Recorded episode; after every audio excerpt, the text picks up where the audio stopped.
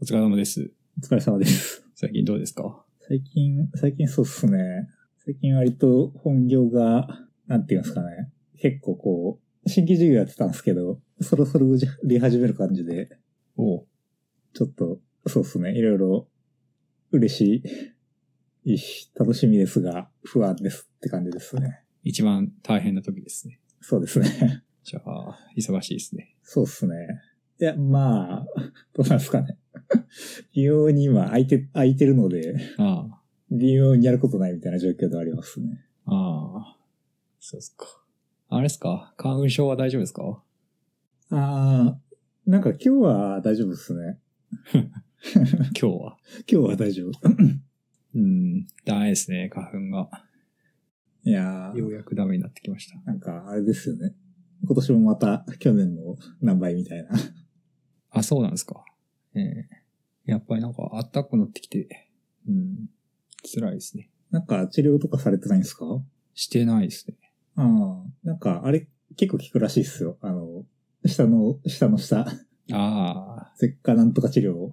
なんか、なんだ、花粉、花粉じゃないんだろうけど、そういうのを下のそうそうそう。下アのレルとゲこンをろに、敷いて弱いアレルゲンを敷いて鳴らすっていう、るやつですね。あなんか、めちゃくちゃ無理やりですよね。 ーいやーどうなんですかね。わかんない。でもまあ結構効くらしいっすよ。えー、そっか。まあ、花粉が憂鬱な感じですね。さて、はい。なんか、何の話をしますかね。じゃあ、MacBook Pro の話しますか。ああ、はい。今回から録音が新しい MacBook Pro で、ああ、なるほど。あれっすよね。あの、買われましたよね、MacBook。はい。私も M2 を。でもあの、今、車用機はあの、M1 の14インチなんですけど、はいはなんか、そんな変わんないっすね、でも。い。ん M1 の14インチ、ああ。と、新しいのが、 M2 の14インチ。ああ、M2 Pro ですかああ、そうですね。ほぼ、ほぼ、スペック一緒なんですけど、まあ、まあ、そんな違いを感じないっすね。M1 と M2 はメモリは 32? 32です。あ、じゃあ僕と買ったの一緒ですかね。ああ、まあ、多分、割と普通なやつだとは思うので、一緒かもしれないですね。全く一緒かも。僕が買ったのが M2 Pro の 32GB メモリの 1TB の14インチですね。ストレージは私は500ですね。別にそこはそんなにいらないので、それ以外は多分一緒です。どうですかそんなに変わらないですか使ってみた感じ。 1と M2 はそんな変わんないっすね。でも、あの、前の13インチの M1 と比べたら、結構、ストレスない気がしますね。インテルのですかね。あ、いやいや、えーっ、と、インテルじゃなくて、M1 になった一番最初の MacBook Pro ですかね。はい。まあ、古かったのもありますけど、それと比べるとだいぶ快適な気がします。なるほど。僕も、僕は、そうですね、最後のインテル Mac からの乗り換え。ああ、だったら、結構ですよね。いやー、いいっすね。もう静かで。いや、本当ですよね。静かはめちゃくちゃ本当に、私も一時期インテルマックと併用してましたけど、本当にインテルマックにしたら、うるさいっすね、ファンが。うるさいですね。ファンが回ってないっていうだけですごい気持ちがいい。あとは、えー、っと、何でしたっけ。タッチバー。タッチバーがなくなりましたわね。あれ、でも、割かしあの、エスケープだけ物理で他タッチバーっていうのは私、なんか、物理になって初めてあれ割と好きだったなとは思いました。え、タッチバーが好きだったってこはい。なんか、言うほど、言われてるほど私は悪いとは思ってなかったっすね。とあ、本当ですか。なんかインタラクティブにこう、表示が変わるのとかすごいわかりやすくていいなって思いま思ってましたあー。まあ僕もたまに使いますけど、うん。まあ、まあ、あれですね。基本的にクラムシェルで使ってるんで、 はいはいはい。ま あ、それこははタ確かッにチバーであろうがなかろうがまあって感じですけど、なんか僕のインテルの、その前使っていた MacBook Pro はいはい。はタッチバーがね、なんかこう、スリープから解除して、あの、ディスプレイをパカって開くと、なんかビカビカ光るんですよね。 その、タッチバーのところが。バグでは、そう、バグなのか、なんか接触不良なのかわかんないですけど、あーまあ、それがなくなっていいって感じですかね。なるほど。確かにう。んまあ、それはちょっと、あれが違いますけど。 なんか、あの、任意にアサインできるのとかはすごい便利でしたね。ああ、そうですね。うん。あとは、右側のところに SD カードと HDMI 端子が出てくる。出てる。ああ、SD カードもあるんでしたっけこれ SD カードじゃなかったかな。なんかスロットがついてますよね。ついてますね。うん。僕、クラムシェルで使ってるんですけど、この右側が手前に来るように置いて置いてるんですね。はいはいはい。でそうすると、あれなんですよね。USB-C が1ポートしかなくて、ああ、まあちょっとだけ不便っていうのはありますけど。なるほど。なんか、結局私あの、13インチが SBC が確かに2ポートしかなくて、HDMI も物理がついてなかったので、もう完全にあのハブ1個で全部つなげるようにしてるので、ああ。なんか、あんまりこう恩恵を受けてないっすね。 増えた恩恵を。そうですね。あ、僕もそうしていて、あの、アンカーのなんかハブみたいなやつを使ってます。はいはいはい。これにつなげて、まあディスプレイもこれにつなげて、キーボードとかもこれにつなげて、いや一緒ですね。 USB-C を1本挿せば全部つながるみたいな感じですね。いや、一緒ですね。あ、でもあの、電源がマグセーフになったので、あ電源はマグセーフを使ってます。あ。ああ、本当ですか。僕はこのアンカーのハブから USB-C で取ってますね、電源も。ああ、電源も取れるやつなんですね。そうですね。私あの最近優先にしたので、LAN ケーブルもハブに繋がってますね。ああ、確かに。それも僕も最近優先にしましたね。あああ。なんか、え、M2 にあの、外部ディスプレイを挿すと、ネットワークが、Wi-Fi がめちゃくちゃ遅くなるっていう、バグっぽい挙動があって、そんなあったんですけど の、が。 おー同じ理由ではないですか。僕はちょっと違いますね。はいああ。いや、めちゃくちゃ困りましたね。ディスプレイと同時に使うともう、もう、あの、めちゃくちゃ、あの、パケロスが出て話にならんかったので。ええまあ、ハードウェア的にはそんなところで、僕は初めての Apple Silicon だったんで、ああ。またね、OS のインストールを、OS をインストールっていうか、ソフトウェアのインストール設定をし直しててで、で、僕はなんか OS、OS っていうかまあ PC を新しくしてセットアップをやろうっていう時に、一つ前からですけど、ちゃんと、あれなんですよね、コードにしてるんですよ。ああ。なんか、どの程度してますどの程度私は、私もやってるはやってるんですけど、ほぼドットファイルだけなんですよね。アアプリケーションとかは持っていってないです。ああ。え、それって、あの、ブリューとかは手でやるってことですか手でやりますね。ああ。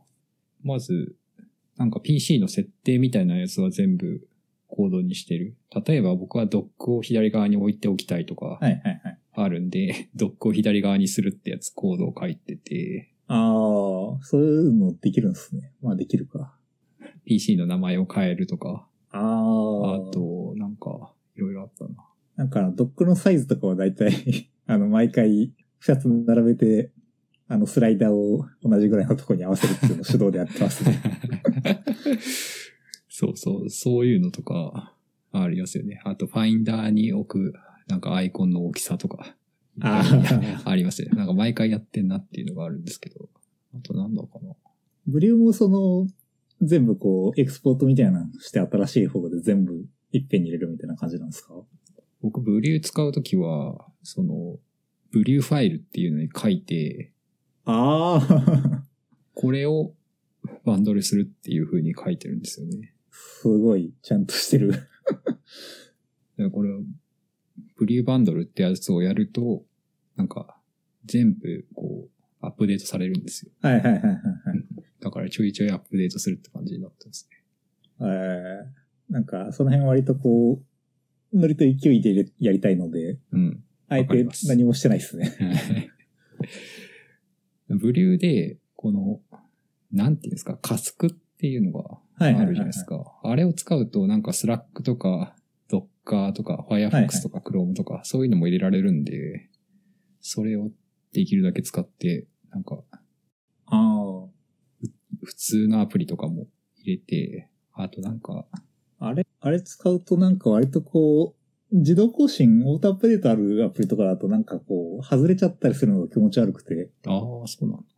あんまり、最近はあんまり使わないようにしてますね、むしろキャスクの方法。なるほど。あと、なんか、マスってやつ、MAS っていうやつを入れると、デフォルトのアップストアのあれですよね。そうそうそうコそンう。トロールできるやつ。そうそうそう。それもできるだけ、ブリューから入れるようにしてます。ああ、なるほど。で、あともう一つあるのが、ASDF。はいはいはいはいはい。 ASDF からインストールのすることもあるんですけど、なんか ASDF で入れると、あれですね、インテル版がダウンロードされちゃって、ああ、そうなんですね。へえ M1 で動、M、アップルシリコンで動かないみたいなことがあって、はい。まあちょっと引っかかっ SDF なんか、気にはなってんすけど、めんどくさくて、結局移行する気にはなんないみたいな感じにずっとなってますね。た。うん。なんか ASDF これ、どれだけ信頼していいのかなっていうのがわかんなくて、なんかいろんな、例えば、なんだろうな、G-Cloud とか Git とか Node.js とかバージョン管理してこうインストールできるんですけど、それを、なんだろうな、それプラグインっていう単位になってるんですけど、公開されてるプラグインが結構なんか、野良っぽい GitHub なんですよね。ああ、だからこれ、ちょっと不安だなと思いつつ、なんか、使っちゃってますね。なんか、ちょっと違うんですけど、なんか、やっぱなんかこう、いろんなことをできるツールってなんかこう、 エンジニア的にこう、なんとなくこう、信用できないみたいな感じがあって、うん。なんかそういうのはあって、ああまり使ってないですね。まあでもなんか、一番バージョン管理的に言うと、今のところ一番いい気はしているんで、うんうん。 SDF 使ってますね。バシャール C にあの、 いろいろ書かなくてよくなるので、シェルの立ち上げが早くなるって誰かが言ってましたね。確かにそうかもしれない。で、一番困ったのは何かっていうことなんですよ。Apple Silicon にして、一番困ったこと、何と思いますなんかあれですかキーボードのファームを焼くなんかすごい低レイヤーなソースが置かなかったとかですかあー、まあ、惜しいけどちょっと違いますね。なるほど。うん。正解は Google 日本語翻翻訳。あー、 Google 日本語入力か。それ、いや、私も、それ、 なんかめちゃくちゃ重くなりますよね。いや、まず、あれなんですよね。M1 のネイティブがないんですよね。ああ、そうですよね。うんインテル版しかないので。インテル版しかない。だから、とうとう使うのを諦めました。多分、あの、入るのは入るんです。てか、私入れてたんですけど、私もなんか、ただ M1 とか M2 で使ってるってすっごいに、えあの、IMA の切り替えが遅くなっちゃったので、私もなんか泣く泣く、あの、Mac 標準に、ああ、私もしました。同じ経路で。僕も、ことえりに、はい。何十年かぶりに戻ってきました。はい。ちなみに、今、なんか私も最近したんですけど、今、ことえりじゃないんですよ。あれことえりじゃないことえりって名前消えたらしいですよ。あ、そうなんだ。はい。そっか。で、これなんか、しばらく見ないうちに、まあ、うすうす知ってたんですけど、ライブ入力、ライブ変換か、っていうのがついてるじゃないですか。はいはい。で、あれを使っていて、僕は。えー、使ってないですかちょっと重いのが嫌で使ってないですあ。あ。まあ、僕使ってみていて、これがなかなかですね、いい感じです。えーうん。なんか最初はやっぱりちょっと慣れなかったのと、今でもちょっと、 ここを漢字にしたくないんだよな、みたいなのがある時があって、まあ嫌な時もあるんですけど、まあ割といいですね。快適です。ああ。いや、まあでも、そもそも結構、うん、いつだったかな、年明けぐらいから確か、まあ、巨人の方に変えたんですけど、やっぱでも、変換の予測精度はゴールの方がいいっすね。っうん。そうかもしれない。ていうのはもう、割と日常的に感じてます。今でも感じてます。ああ。ライブ変換、なるほど。使ってる人珍しいなんかエンジニアってそういうの嫌いがちじゃないですか。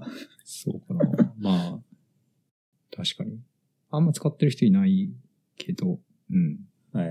まあ、意外と良かったですって感じですね。良くなってる。あともう一つあるじゃないですか、なんか、IME の有名なやつ。何でしたっけ SKK とかですかじゃなくて、夢じゃないんですかいや、夢ではないか。有名だけど、なんだっけな、有料のやつ。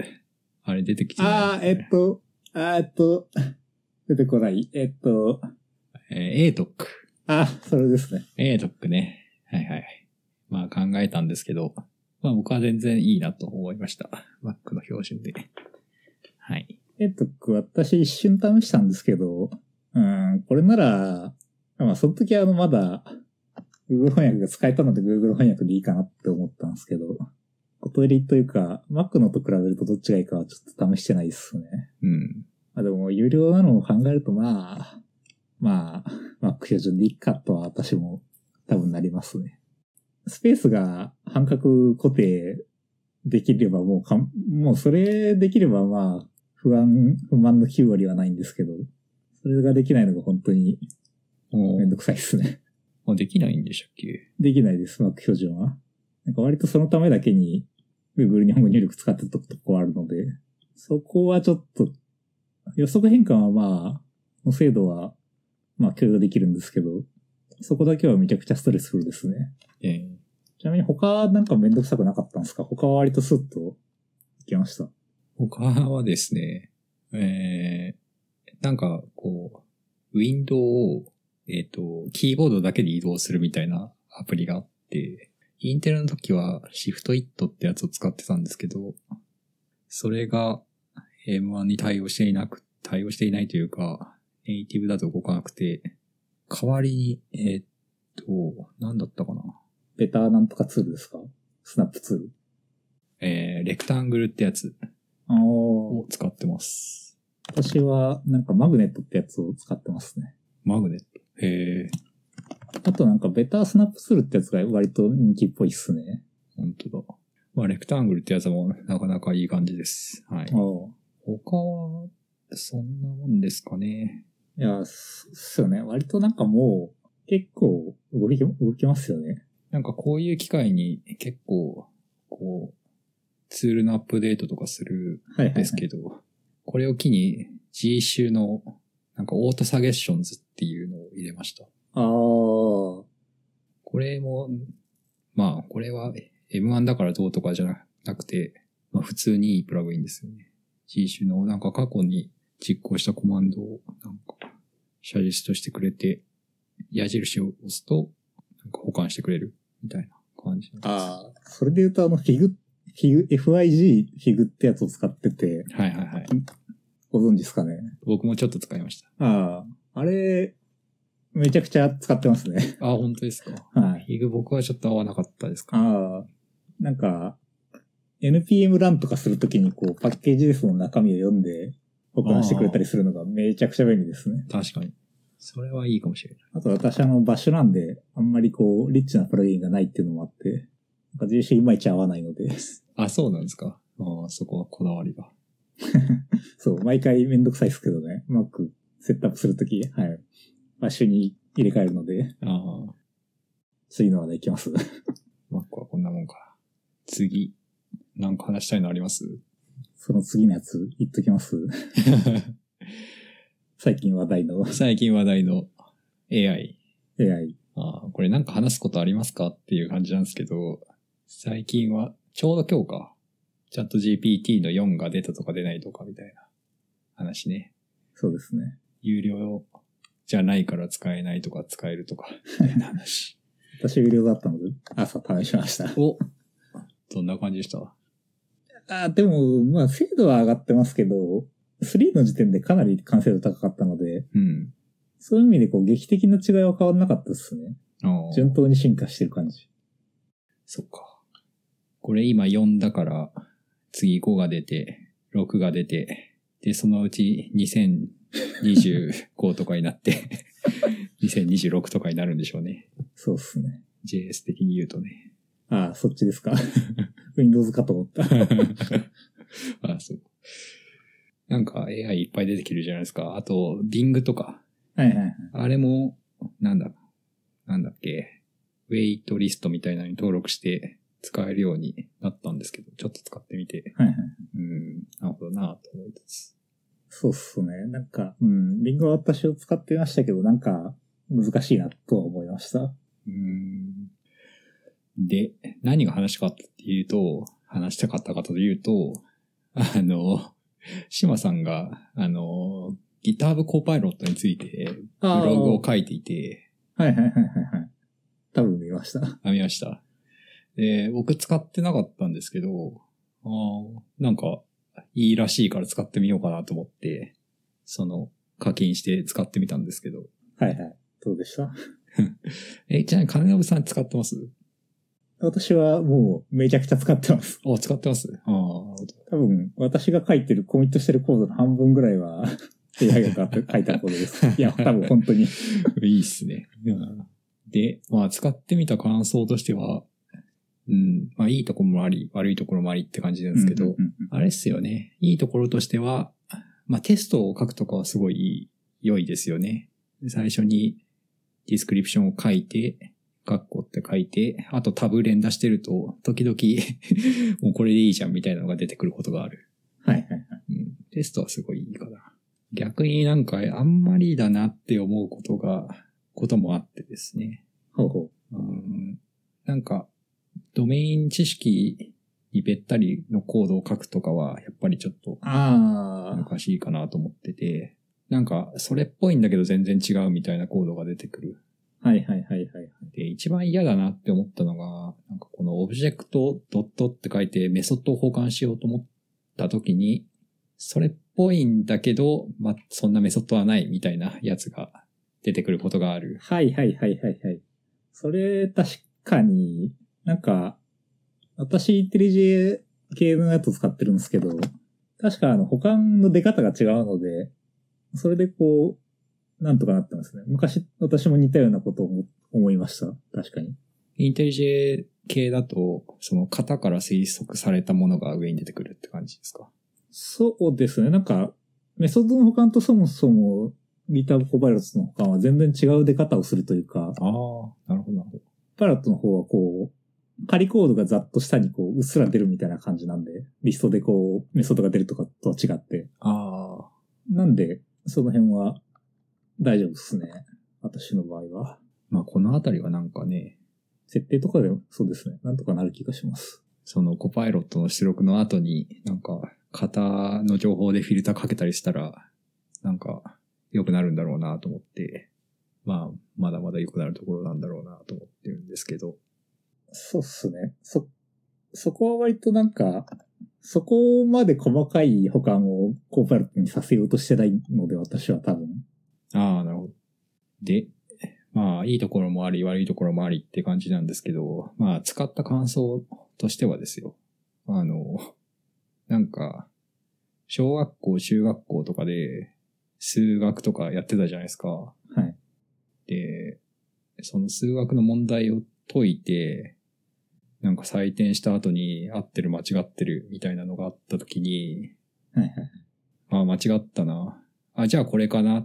みたいな感じで回答してる人っていうのがいあたんーですけど、あー、言いたいことわかりました。なんかそな。んな気持ち悪さを感じるというか、なんかその数学とか算数学の問題って、じゃあ間違った。じゃあこれだな。みたいな感じで回答できないはずじゃないですか。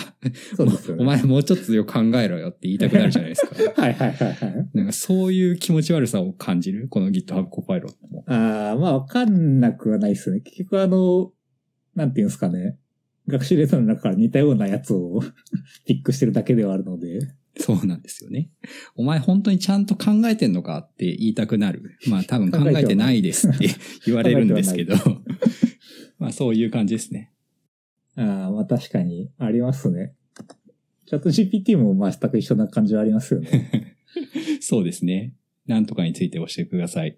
なんとかはなんとかです。え、なんとかはなんとかじゃないですよね。すいませ ん。なんとかではありませんでした。っていはいはいはう。ういん。まあいいですね。まあ僕が今、あー僕が今日話したかったのはそれだけなんですけど。いや、でも、割となんか、そのこう、気持ち悪さを乗り越えても、こう、なんていうんですかね。全然こう、生産性に寄与するぐらいのレベルでは使えると思いますし、使ってます。うん、私は。 まあそうですね。各コードの半分は何も考えなくてもいいんだっていうことですよ。。いや、なんか結局、まあ、なんか、ウェブとかのアプリケーションとか書いてると、まあ結局半分ぐらいっては、どっかで書いたようなコードじゃないですか。 うん。半分もっとかもしれない。そうかもしれない。なんかそういうのをこう、すって保管してくれるのは本当に楽ですね。うん。いちいちググらなくていい。いいですね。なんか、島さんと話したって言ったんですけど、島さんあの昔から私とあのタブナインっていう似たようなツールがあったんですけど、まあその頃から お互い使ってて、 その話してたぐらいだったので、うんさすが。タブナインは僕もちょっと昔使ったことあります。まあでも精度全然違いますね、今となっては。あとなんか重さが違う気がすああ、確かに。タブナインめちゃくちゃメモリ食いますし、うん遅いです。る。遅かった気がする。いやー、いいですね。いいですね。生産性が高まって。僕もあの、チャット GPT の API 使おうかな、使いたいなと思ってて、ああ、うん。なんか、まあ、なんかやろうかなと思ったんですけど、ちょっとまだ何もやってないですね。私はあの、API 使ってあの、リプル対話環境を、シェルで使える対話環境を作って、おう結構ヘビーに使ってますよ。 ああ、いいですね。シェルから使えるとかはいいですよね。そうですね。Web インターフェース叩くのめんどくさかったので。ああ。まあ AI はそんなとこですかね。はい。次。ちょっとこれ、SNS。はい。いや、これね、ちょっと前に Twitter が落ちたことが、落ちた時があったんですよね。で、これもういよいよ Twitter ダメかと思って、 で、マストドンと、あと、ミスキー、ミスキー IO かな。はいはいはい。をちょっと使ってみてるんですけど、なんか、ツイッター見てたらミスキーとか使ってそうだったんで、ああ、使ってます、使ってます。使ってます。うん、ちょっと話したいなと思ってて。はいはい。マストドンは、まあ思ったより良い、 良いと思ってるんですけど。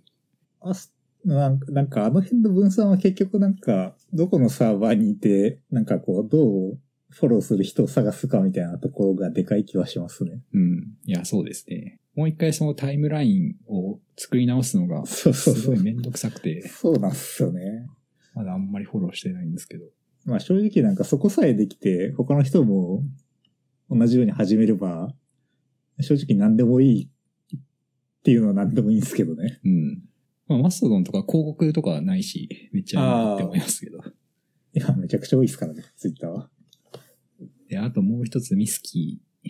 ミスキーはなんか、あの IO の文化が独特ですよね。 あれ、IO っていうのが一つのインスタンスってことなんですかそうですね。あなんかミスキーとかマストドンってなんか同じこう、仕様の上に、仕様にのっとって実装されてるらしくて、あ。アクティブなんとかじゃなアくクて。ティビティパブアクティビティパブ。なんか、マストドンからミスキーをフォローできたり逆もできるらしいんですけど、ああ、そうなんなんかやっぱりでもこう、あの、中央集権なツイッターが懐かしくなる、見ますね。さっきのあの、タイムラインをもう一回構築し直そうと思うと。だ。なんかでも、ミスキー IO とか見てみると、こう、ダーってフィードが流れてくるじゃないですか。いはいはいグローバルのやつかな。グローバルだかロローーカカルルだとか。か、ローカルとか、はい。うん。なんかあれとか、あの、あの感じとかちょっと面白いなと思います。あそうですね。あれはあれで面白いっすよね。ただ、ツイッターとは違うんだよなっていう、代替ではないんだよなっていう感じもまたあるという。 ああ、本当ですか。あまあ、現状は、現状はっていう意味ですけどね。あまあ、そのグローバルとかローカルみたいな、ダーって流れてくれてるのは、まあ、ほぼほぼゴミしかないっていう感じはするけど。いや、そうですね。おっしゃる通り。 なんか、この、ミスキー IO の多分管理してる人なのかなインフラとかやってる人をフォローしてみたんですけど、それを、ををマストドンでフォローしたんですけど、はいはい。うんなんか、すごいサーバーが大変みた いな。メモリがとか、うんみたいな話を出てて、どうなるんだろうなと思ってます。なんかそうっすね。結局、結局、ツイッターと同じこう、末路をたどるというか、なんか結局どうマネタイズすんねんっていうああ、そうっすね。のは多分、課題として SNS 全般のあれとしてあるんですよね。他にないですか ?SNS。一瞬あの、あれが入りましたよね。もうすでに下火ですが、あの、なんだったっけ。ノス、ノストラか。ああ、ノー、ノーステア、ダムスみたいなやつでしょ。はい。ああ、それもえ確かにやってました。あれはまあなんか、技術的にはあまりにも、あまりにもあまりにもだったので、一瞬で、 部分去りましたね。ええなんか実際使っててすごい使いにくかったので、やっぱり。 ていうか、 うんなんか来たのすらわかんなかったんですけどね。まあ確かに来てないかもしれないです来てね。ないんじゃないかな。確かに確かに。一応インストールだけしたけど、うんあとあれですよ。ブルースカイっていうのがあるらしいですよ。 あこれでもまだ、あれですよね。招待制とかじゃなくて。あ、ああ、そうなんですね。なんか他の人がめちゃくちゃ微妙って言って て、あ、本当ですか ツイッターってよくできてんだなって言ってる人がいて、 ああ、なるほどそういう感じですかっていう。ええいいですね。なんか結局、ウルスカイも分散型らしいんですけど、分散型だと結局あのこう、タイムライン構築が面倒っていうのがあるので、めんどくさいですね。それ、なんか、分散型だとめんどくさいっていうのは、なんか、どういうあれなんですかおすすめが出てこないとかそういうことですかと、なんて言えばいいんですかね。多分、長周期だとまあ、同じネタでつぶやいてたり、こう、同じワードで、こう、サーチしたりするとすぐ引っかかるじゃないですか。ああ、でも多分そうではないはずなので、ええなんか、能動的に取りに行かないといけなくてめんどくさいっすよね。うん。いいっすね。なんかこの SNS の盛り上がってる感じが、 盛り上がってんのかわかんないですけまあ、ポストツイッターに今、みんななろうとしてますよね。 ど。うん。いい感じ です。じゃあ、ラストの話。はい。ラスト、さっき言ったあの、チャット GPT の対話環境もラストで作ってるんですけど、いええや、ラスト面白いっすよ。ええなんか、なん、ひやっぱ表現力が圧倒的に高いっすね。なんか本当にあの、GO と真逆というか、GO があの、難しいことができないから、なんかこう、余計なこと考えなくて、プロダクティビティが高いみたいなこと言ってる人がいたんですけど、なんかその真逆ですね。なんか、盆栽として楽しああ、い。永遠にリファクタリングしていられる。なるほど。で、なんか個人で書く分にはめちゃくちゃ楽しい言語ですね。ええラストはなんで書き始めたんですかなんでですかね。教養として教養として。まあ、言語オタクとして は。そうですね。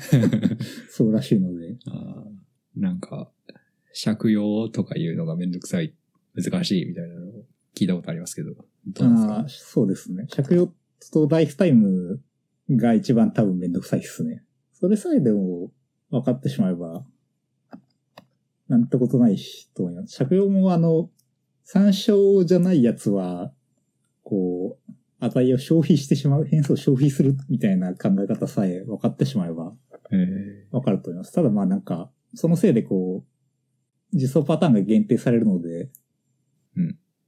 その辺はちょっと難しいですね。あの、何も考えずに書き始めると、なんか最初の方はあの、積みました。 ど、どうしようもなくなりました。いーえーなんかラストでこれ書きたいなとかあるんですかや私なんかそういうのあんまりないんですよね。 目的あんまりないタイプなので。ええまあでもせっかくなんかこうメモリとかかなり低レイヤーを触れるので、ラストじゃなくてもいいですけど、なんかそういうのやってみたいですね。低いレイヤーの方を。ああ、わかります。僕もあの、ラズベリーパイをベアメタルで動かすっていうのをずっとやりたいなと思いながらやってないんですよね。ああ。なんかそれ、何、何するんですかまああんまないですけど、でもそれであの、キーボードのファームウェアとかは書いてる人とかいますよ。んラズベリーパイで書いてるんそうそうそう。ラズベリーパイを、なんかペアメタルからラストで触って、で、キーボードのファームウェアを作るみたいな。キーボード、んなんか、キーボードにラズベリーパイが乗ってってみたいな感じなんですかあーっと、まあ、ラズベリーパイをキーボードとして動作させるみたいな。ああ、 なるほど。へえ。まあでも、そうっすね。せっかくこう、なんか、本当にあのラストでウェブとかやっても、なんか、かけらも旨味ないとは思ってるので、個人的に。ああ、そうなんですか。ええでもなんか、ツール系はラストどんどん入ってるじゃないですか。ああ、そうですね、確かに。なんか、ウェブパックと互換性のある、ラスト性の速いやつみたいのが出てきたらしいですよ。 RS パックみたいなやつっすよあねあ、。そう そう、RS パック。まあ、あの、バーセルが出してるあの、なんだったっけターボパックか。もう確かラスト実装でしたよね。なんか流行ってますよね。なん、なんで、うん。まあ、なんででしょうね。 なんででしょうねっていうか。早いは早いっすよね。うん。どうやって勉強したんですかなんかこう、一番有名なザブックだったかなラストブックみたいな公式ドキュメントがあって、それがめちゃくちゃこう、詳しいし、一通りあるので、それをざーっと見れば大体、大体書けるようになると思います。それ日本語になってるんですか英語あ、日本語版あります。あ、日本語はある。それはいいですね。なんか本当に教養としておすすめだし、エンジニアとしてすごい書いてて楽しい言語だと思うので、おすすめですね。そっか。はーい。なんかあれなんですかその趣味のプログラミングって、どんな感じでやってるんですかどんな感じでというか、まあ、朝起きて、仕事して、で、退勤してから、なんか、飯食って趣味のプログラミング書くみたいな、そんな感じなんですかとかですね。なんか、たまにアイディアあったら昼休みとかにペペって書いたりすることもあります。ああ、もう、ラストやるか。いや、なんか、多分ダイス的データ型があって、あの、値付きのイナムとかも含むダイス的データ型があって、リザルトとオプションがあって、性的片付けで、こう、ツールチェーンが充実してる言語って多分ラストしかないので、 うーん。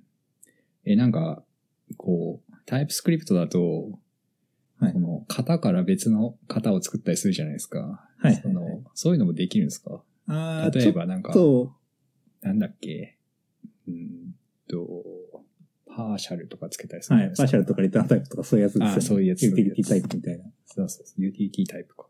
できなくはないのかもしれないですけど、多分ちょっと思想が違いますね。ああ、そういうのとはちょっと違うのか。なんていうんですかね。なんか説明しづらいですね、ものすごく。なんか、Go とかのインターフェースに近いというか、えトレートっていうのがあって、なんかアブストラクト、アブストラクトクラスでもないか。なんて言えばいいのかな。まあでもアブストラクトクラスか。 みたいなやつがあって、なんか引数とかもそれ、そいつを実装する値を取るみたいなー、うん引数の型の付け方をすることが結構多いっすね。うんいや、面白いっすよ。じゃあ、ショピファイ。ショピファイ。なんすか、ショピファイ。ショピファイはまあ、ご存知っすよね。ぼんやりと知ってますけど、 EC を作るプラットフォームみたいなやつ。 はい。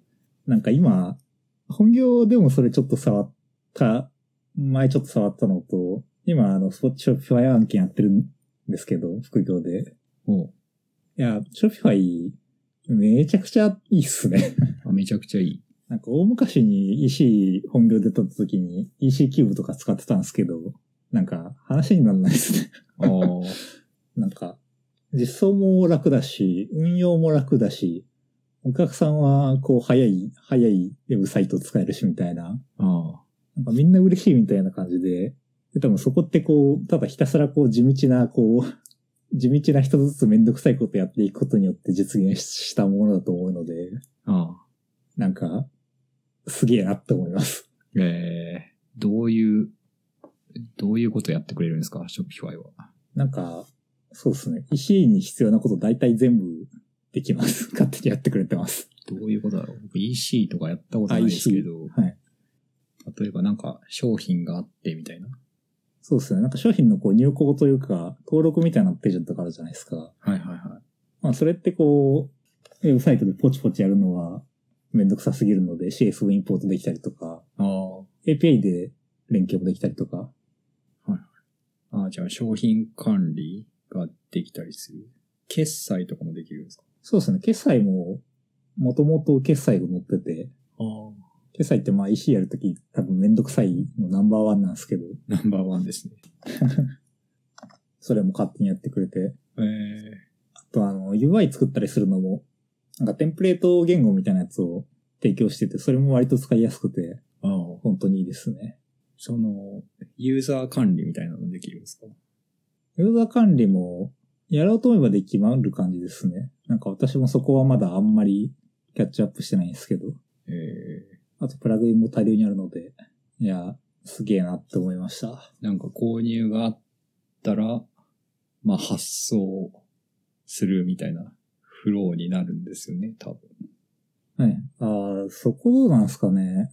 そういう感じじゃないのかああ、いや、まあそうなると思うんすけど、な。あ、まあリアルの、まあリアルなものじゃないこともあるのか。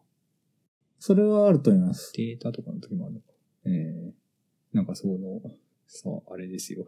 なんだろうな、在庫管理みたいなところとか、毎回どうやるのかなと思ってて、カートに入れたけど、売り切れちゃった場合みたいなあのあと、か、めんどくさそうだなと思います割とまあ、大抵の場合、カートに入れた時点では、あの、保持しない、まだその、何も保管しないっていうのが一般的な気はしますね。ショッピファイかどうかは知らんですが。けど。えー、ショッピファイか。でもショッピファイをなんか趣味で使うっていうのはさ、なんか、あるんですかね。ああ、それはまあどうなんすかね。それで言うと、なんか結局、まあそこまでの手がかけられるならいいですけど、あの、ブースとかそういうののやつの方がいいんじゃないですか、ああ、まあそうですよ。まず売るものがないといけないですよね。そうっすね。で、まあ手数料と管理コストもあるので、ああ。管理コストが手数料を、そうですね、ショッピファイとかの管理コストとブースの手数料比べて、 ショッピファイの管理コストの方が安そうであれば、ショッピファイでやるみたいなのが、うん。え、ショピファイって、なんか、え、個人でも使えそうなぐらいの金額なんですか普通に使えますね。あの、一番安いプラン、1ドル、1ドル ?1 ドルって書いてありますね。あ、マジっすかへえ。使ったことないですね。うん。まあなんか、知り合いが作りたかったりしたらいいと思います。本当に楽なので。ああ、ショピファイって、他競合どこなんですかねなんかストライプっていう決済代行の会社があるじゃないですか。ご存知ですかね。そこも似たようなやつをやってるらしいですね。ああ、そうなんだ。なんでガチガチの競合はストライプになるんですかね。きっと。ベースとかもあー、ベースどうなんすかね。まあ、競合は競合だと思いますね。ちょっと違うような気感じはありますけどね。どうなんでしょう。あ、いそうなのか。ええ。や、でも確かに似たようなものかもしれません。ベースなんか、すごい CM 流れてません。あー、なんかそうっすか。 すごい CM を見る気がするな。 CM ってテレビですかえ、なんだろうな、なんかの広告、なんだかわかんないですけど。まあ YouTube とか課金してるので、動画広告とかはめったに見ないですね。まあ、確かに、どうで見たんだろうまあ確かに広告多いイメージはありますね。 な。てか、全然話違うんですけど、あの、なんだっけ、ツイッチって 広告切れないんですかさあ、ツイッチ私全然使ったことあないで本す当。ですか なんかツイッチは、うん、すごい広告出てくるんですけど、これ切れんのかわかんないんですよね。え普通にあるんじゃないですかあの、プロプラン的なやつが。 あんのかなうん。ないと、まあ、商売下手すぎると思うので、多分あると思うんですけどね。 まあ、そうか。うん、YouTube はなんか、今まで iOS、Apple からサブスク登録してたけど、うん、ウェブカラーに直しました。ちょっと安くなる。あれって Android も違うんでしたっけ ?Android は一緒 ?Android は一緒ですかいや、Google ですからね。一緒に決まってる。まあ、そうかな。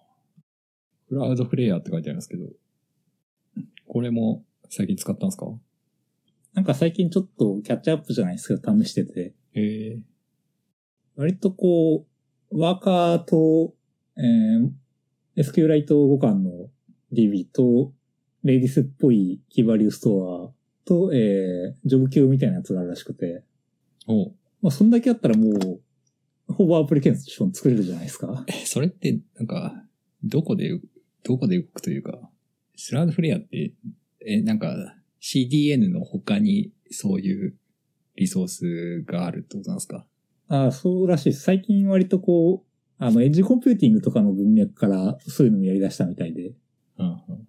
ワーカーとかもやってるらしいですね。ワーカーは、なんか、エッジで動くとかそういう感じなんですかそうですね、エッジなはずです。ノード JS と互換性なかったです。確か。ノード JS と互換性ないああ。なんかそういうのありますよね。割となんかエッジはそういう感じ多いっすね。バーセルのエッジも確か、ノード JS の互換性はないので。なんか Next.js で、これの時はなんか、そう、ワーカーで動くから、どうのコードみたいなのあったな。ああ、なんだっけな。ちょっと忘れましたけバーセルの SSR は大体あの、サーバーレスなはずです。エッジで、エッジワーカーで動いてるはずです。SSR とかは。ど。エッジワーカーって、あれですよね。サーバー側ですよね。さ、 あんま上がってないですけど。えっと、そうですね。なんまあ今までのサーバーとは違うんですけど、サーバーっすよね。その、クライアントではない方。クライアント側じゃないってことクライでアすントよでね。はない方。はいうんその、ランタイムがさ、はい。ノノードと互換がないとかいうの、すごい難しくないって思っちゃうんですけど。いや、それは、そうっすね。 なんか、プロダクションで私もまだ使う気にはなかなかなんないっすね。まあ、互換ないっつっても、完全にないわけじゃないっすけどね。大体、うん。影響受けてるっていうか、寄せてる部分はあるので、大体どのランタイムも。うん。なんかあんまり分かってないんですよね。なんか、その、最近炎っていうのが、ああ、はいはい。すごい TL に流れてくるんですけど、はいはい。えー、あれとかもなんかすごいなと思って。あれでも多分、筋肉ですよね。 筋肉。いや、だってあの、デノでも文でもクラウドフレアでも動くし、他のエッジでも動くみたいなこと言ってて、あ、そうそう、すごいいっそうぱい動くみたいな。その、結局、なんか、互換性の担保って多分、筋肉でやってるので、すげえなって思いますね。確かあに。 そうなのか。うん。だって、そんななんか上手い方法って多分ないので、そのエッジのワーカーで動くっていうのは、結局何が良さなんですかね。安い。ああ、いや、いや、そこは別にないと思います。あの、早い。早いんあのだ。あクライアントから、今までのこう、オリジンサーバーに到達するまでってこう、結構物理的な動作ってあるわけじゃないですか。いはいそれがない。あ、確かに。でもそれってなんか、データベース どこにあるんですかっていう。データベースとはやりとりしないいや、する、まあ、するやつもあるし、しないやつもあるんじゃないですか。まあ、確かにおっしゃる通り、DB やったら結局 DB のアクセスはあれですよね。でも、クラウドフレアは多分あの、クラウドフレアのさっき言ったあの SQLite ベースの DB は、その、各エッジに あって、その SQLite のファイル同士がシャーディングされてるって、シェーディングされてるというか、そんな感じなので、RTB の問題もないらしいです。すごい。すごい。え、そのシャーディングって、なんかあれなんかなリアルタイムにされるのかなリアされるルんじタゃイムないでっすていう。か。あの、それこそあの CDN の技術をそのまま併用したらしくて、ええ SQLite ってこう結局ファイルじゃないですか、一つの。はいはいはい。それをこああそうっか CDN でいい感じに共有する技術をそのまま利用しましたみたいなことええがどっかに書いてありました。いすごい。や、すごいですよね。 えー、でもそれだってさ、トランザクションとかさ、できんのかまあ、どう、どう、なん、どうなってんですか ね。その辺は私は詳しくないですけどな。。ん。あ、まあ、でも、SQLite ってトランザクション貼れるんでしたっけあった気がするけどな。なかったかな。あ、あった。ありますね、普通に。ええ確かに。今、クラウドフレア、めっちゃ盛り上がってる気がする。そうですね。あの、さっき言ったように、あの、安いっていうのは確かにあって、別に、なんかエッジとかだから安いってわけじゃないと思うんですけど、かなり安いので、その、ワーカーに例えばデプロイするってなった時に、はい。それってどういう風にデプロイするんですか ?Docker とかじゃないってことですかああ、どうなんですか。サービスによりますけど、多分ドッカーは珍しいと思います。それこそあの、ランタイムは固定されてるので、ああ、ドッカーにしようがない。うん。どうなってるんだろうな。ねまあ、コードだけデプロイするんじゃないですか。あんまり詳しくないですけど。ええラムダみたいな感じかな。ああ、そうですね。てか、ラムダがまさに走りですからね。なんかそういうのの。ラムダエッジとかもありますし、ラムダエッジ。ええラムダがそのままエッジで動くやつがあります。ノード JS 互換のやつ。うんうん。割と、クラウドフレアもそうですけど、エッジコンピューティング系は流行ってるというか、割とこう、流行ってるっぽいですね。 そのエッジコンピューティングしないといけないくらい、速さにこだわるってことなんですか ね。どうなんすかね。 速さ以外になんかあるんですかまあ、ワーカーというか、あの、一個一個独立してるので、スケーリングとかが考えなく、ほぼ考えなくていいっていうか、みたいなメリットは。はあると思います。ワンタスクワンワーカーなので、おーそのタスクってなんかどういう流度なんですかね。1エンドポイントとかそういうあれじゃないですよね。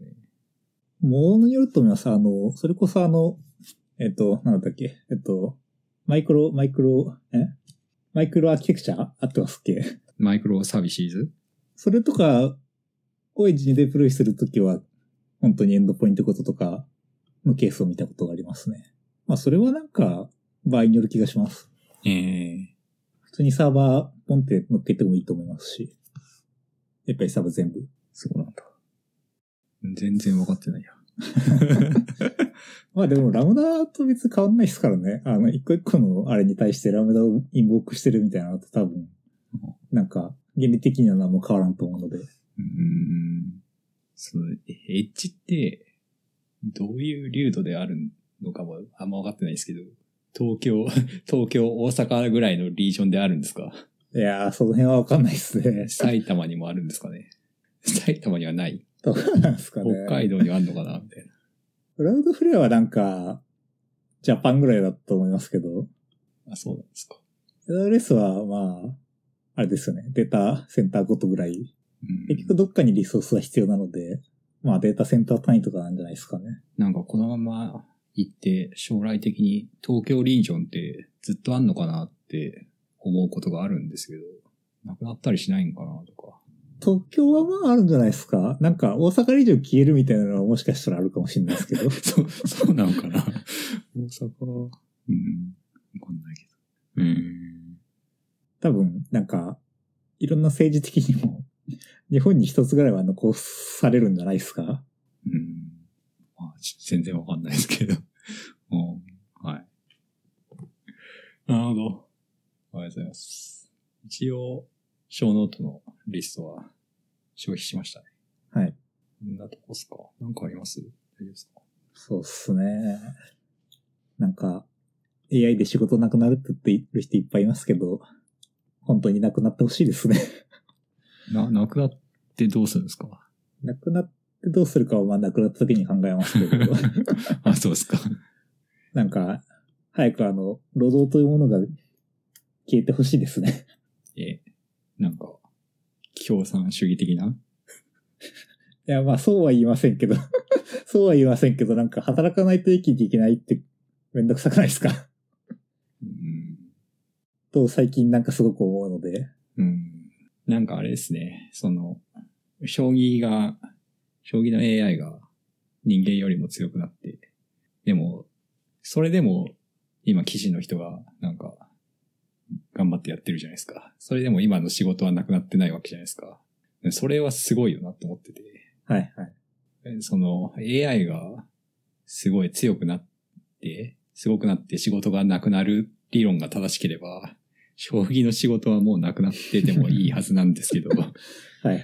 まだなくなってないから、な、なくならないこともあるのかなとは思いますけまあ、なんか、そうっすね。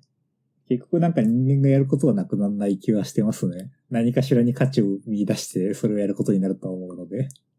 うん。残念ながら、労働はなくならない気は確かにしてます。あと、まあ、労働がなくなるかなくならないかっていう話もあるけど、あの、ステーブルディフュージョンが出てきたときに、なんか、アート、絵、絵を描くっていう仕事もなくなるかどうかっていう話があって、で、まあ、こんな絵が描けるんだったら、もうこれを描くイラストレーターとかいらないじゃんとか、うんあとは、なんならこう、アーティストを目指す人がいなくなるんじゃないかみたいな。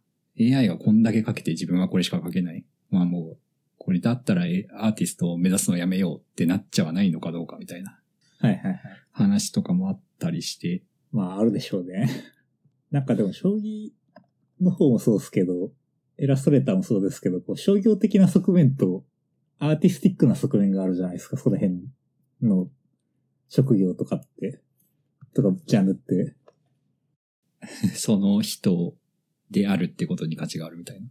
そういうことですはねい、。そうです、そうです。ああ。アートとかそれこそそうですし、うん。ただ、商業的には例えば、なんかゲームの挿絵を描く仕事とかはもしかしたらなくなるかもしれないなとは思うんですけど、ああ。なんかアートを作る、アーティストっていう職業は多分なくならない。 職業というかまあ、なるほど存在というか。いやでも、なくならないかもしれないけど、その、目指す人例えば AI がなかったら、アーティストに慣れてた人が、はいはい。なれなくなっちゃうかもしれない。それによってなんか可能性が、その人からすごい傑作が生まれるっていう可能性はもうなくなっちゃうとかさ。あそういう話をして、僕が聞いたポッドキャストではしていて、あ、はいはい。で、あの、セッションっていう映画見たことあります はいはいはいはい。見たことありますありますあります。あれすごい、あの、ジャズドラマーの話ですよね。そうですね。で、すごい怖い人が出てきて、はいはいはい。 めっちゃ怒ってるんですけど。ハートマングスが。うんで、その人がなんか、その映画の中で言ってるんですけど、なんかすごいスターを生み出さないといけないと。はいで、で、そのひ人が生まれるためには何だってやる、みたいな。うん。